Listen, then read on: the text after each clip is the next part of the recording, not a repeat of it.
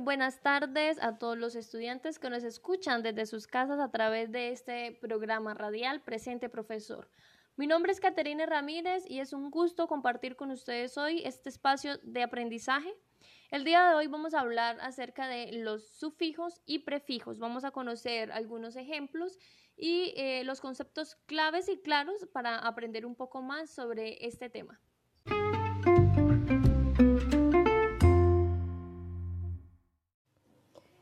Esta manera iniciamos con el sufijo. ¿Qué es el sufijo? Bien, el sufijo es un elemento afijo que se agrega a un lexema para formar una palabra, como en el caso de corazonada, activista o nostalgia. El sufijo de cada una de estas palabras está después de la raíz. Corazonada, hada, activista, ista y nostalgia, el sufijo sería algia. Como en el caso de los prefijos o los afijos que se anteponen a la raíz, los sufijos no son palabras de por sí, sino partículas que necesitan añadirse a otras palabras para cobrar un sentido completo. De este modo, un mismo sufijo puede añadirse a diferentes palabras. Otra semejanza que tienen con los prefijos es que las palabras con sufijos tienen su origen principalmente en términos griegos o latinos y el proceso de crear nuevos términos utilizando sufijos se denomina sufijación.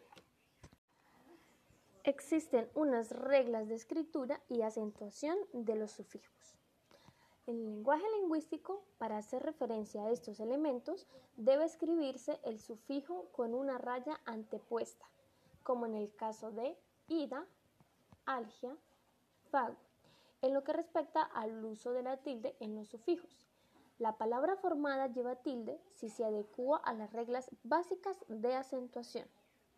Cuando corresponde tildar y se desea citar en forma aislada el sufijo, el acento va en la letra que corresponde en la palabra ya formada. Un ejemplo, comunicación. Florería. Sería sion, tilde en la O, florería, hería, tilde en la I. También existen unos tipos de sufijos. Vamos a conocerlos.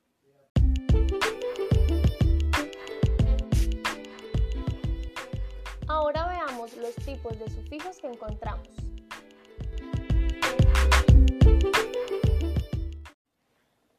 Sufijos derivativos.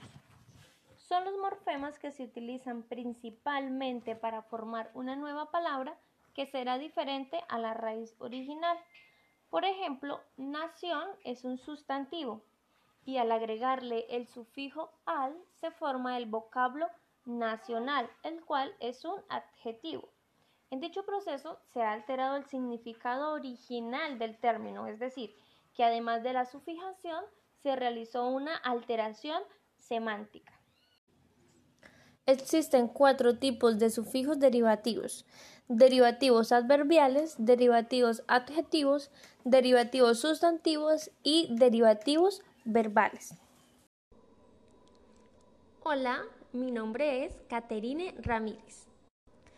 En estos tiempos de cuarentena donde el distanciamiento social nos ha obligado a estudiar, trabajar y vivir en la casa, la tecnología es quien nos ha ayudado a hacer de nuestra vida medianamente normal.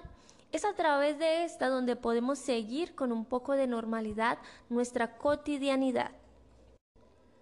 Como docentes buscamos innovar, llevando actividades al aula que logren sorprender a nuestros alumnos, pero mantener su atención ha sido siempre muy difícil, y más ahora que la mayoría de los niños y niñas son nativos digitales. Ellos por su cuenta exploran y adquieren conocimientos que antes solo se podía encontrar en el aula empujando al docente a investigar e innovar cada vez más.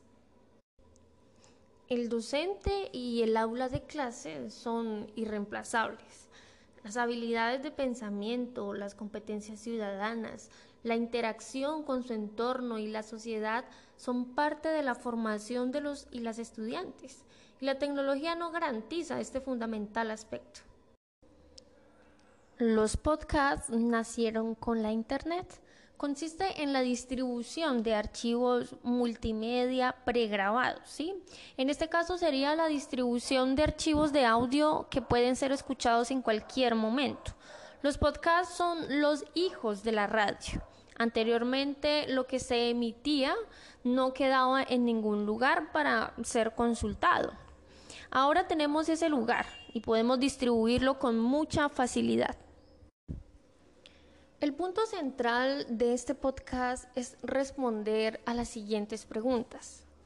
¿Cómo podemos hacer uso de los podcasts en el aula o en este ejercicio de enseñanza, aprendizaje mm, de manera virtual como lo estamos haciendo hoy en día? ¿Sí? Eh, ¿Cómo podemos hacer de la radio o de su hijo una herramienta pedagógica? Y es que los podcasts permiten que la educación salga del aula, que se convierta en un complemento. El estudiante puede escuchar una lección cuando lo desee y cuando lo prefiera. Los spots nos sirven para difundir información precisa a toda la comunidad educativa de forma concreta y con voz propia. Esta herramienta es una excelente forma de aprender idiomas o perfeccionarlos. Hacer un podcast o un spot puede ser la tarea. El truco consiste en que tus estudiantes se interesen por este medio de comunicación y creen sus propios contenidos. Reciten sus poemas, expliquen un tema, den una opinión sobre lo aprendido en clase dándoles de esta forma voz a tus alumnos con una tarea que puede ser enviada fácilmente a su celular. Esto abre caminos mucho más allá de la enseñanza, ya que producir un podcast va a potenciar diferentes habilidades comunicativas en tus estudiantes. La escritura, el habla, la escucha, la pronunciación, entre otras.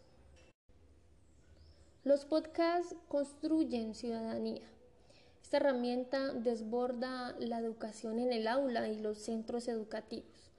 La producción de este material puede dirigirse no solo al estudiante, sino a la familia y a toda la comunidad, siendo una forma de comunicación y de formación de competencias ciudadanas como la empatía, autoconciencia, autocontrol, la conciencia social, eh, se verán fortalecidas a través de estos productos eh, auditivos.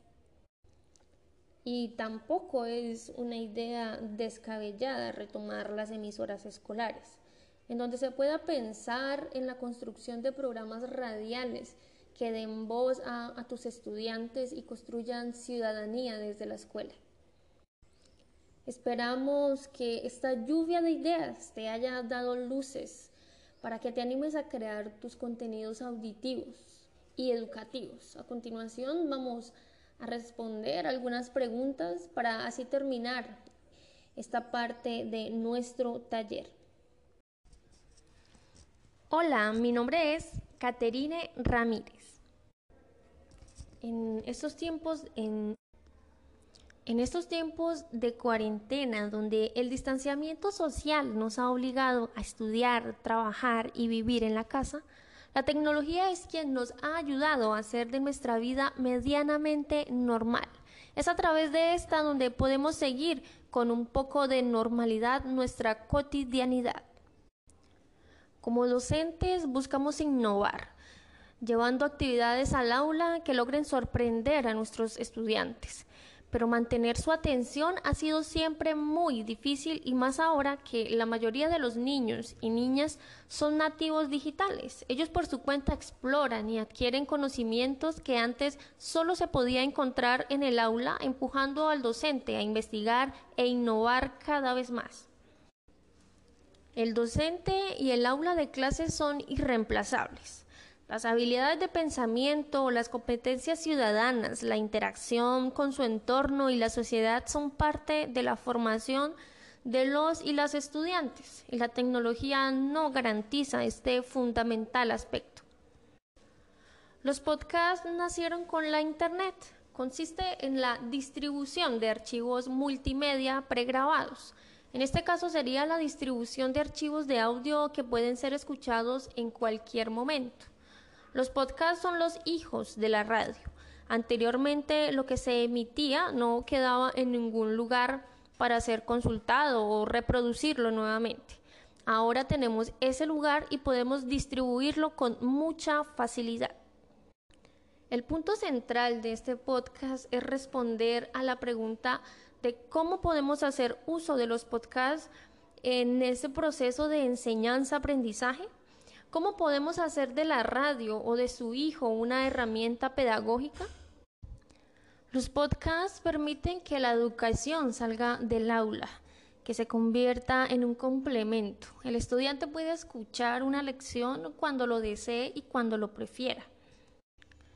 Los spots nos sirven para difundir información precisa a toda la comunidad educativa, de forma concreta y con voz propia. Esta herramienta es una excelente forma de aprender idiomas o perfeccionarlos. Hacer un podcast o un spot puede ser la tarea. El truco consiste en que tus alumnos se interesen por este medio de comunicación y creen sus propios contenidos, reciten sus poemas, expliquen un tema, den una opinión sobre lo aprendido en clase dándoles de esta forma voz a tus alumnos con una tarea que puede ser enviada fácilmente a tu celular. Esto abre caminos mucho más allá de la enseñanza, ya que producir un podcast va a potenciar diferentes habilidades comunicativas en tus estudiantes. La escritura, el habla, la escucha, la pronunciación. Los podcasts construyen ciudadanía. Esta herramienta desborda la educación en el aula y los centros educativos. La producción de este material puede dirigirse no solo al estudiante, sino a la familia y a toda la comunidad, siendo una forma alternativa de comunicación y de formación de competencias ciudadanas como la empatía, autoconciencia, autocontrol. La conciencia social se verá fortalecida a través de estos productos auditivos. Tampoco es una idea descabellada retomar las emisoras escolares en donde se pueda pensar en la construcción de programas radiales que den voz a tus estudiantes y que construyan ciudadanía desde la escuela o incluso desde sus casas. Esperamos que esta lluvia de ideas te haya dado luces para que te animes a crear tus contenidos auditivos. A continuación vamos a responder algunas preguntas para así terminar esta parte de nuestro taller.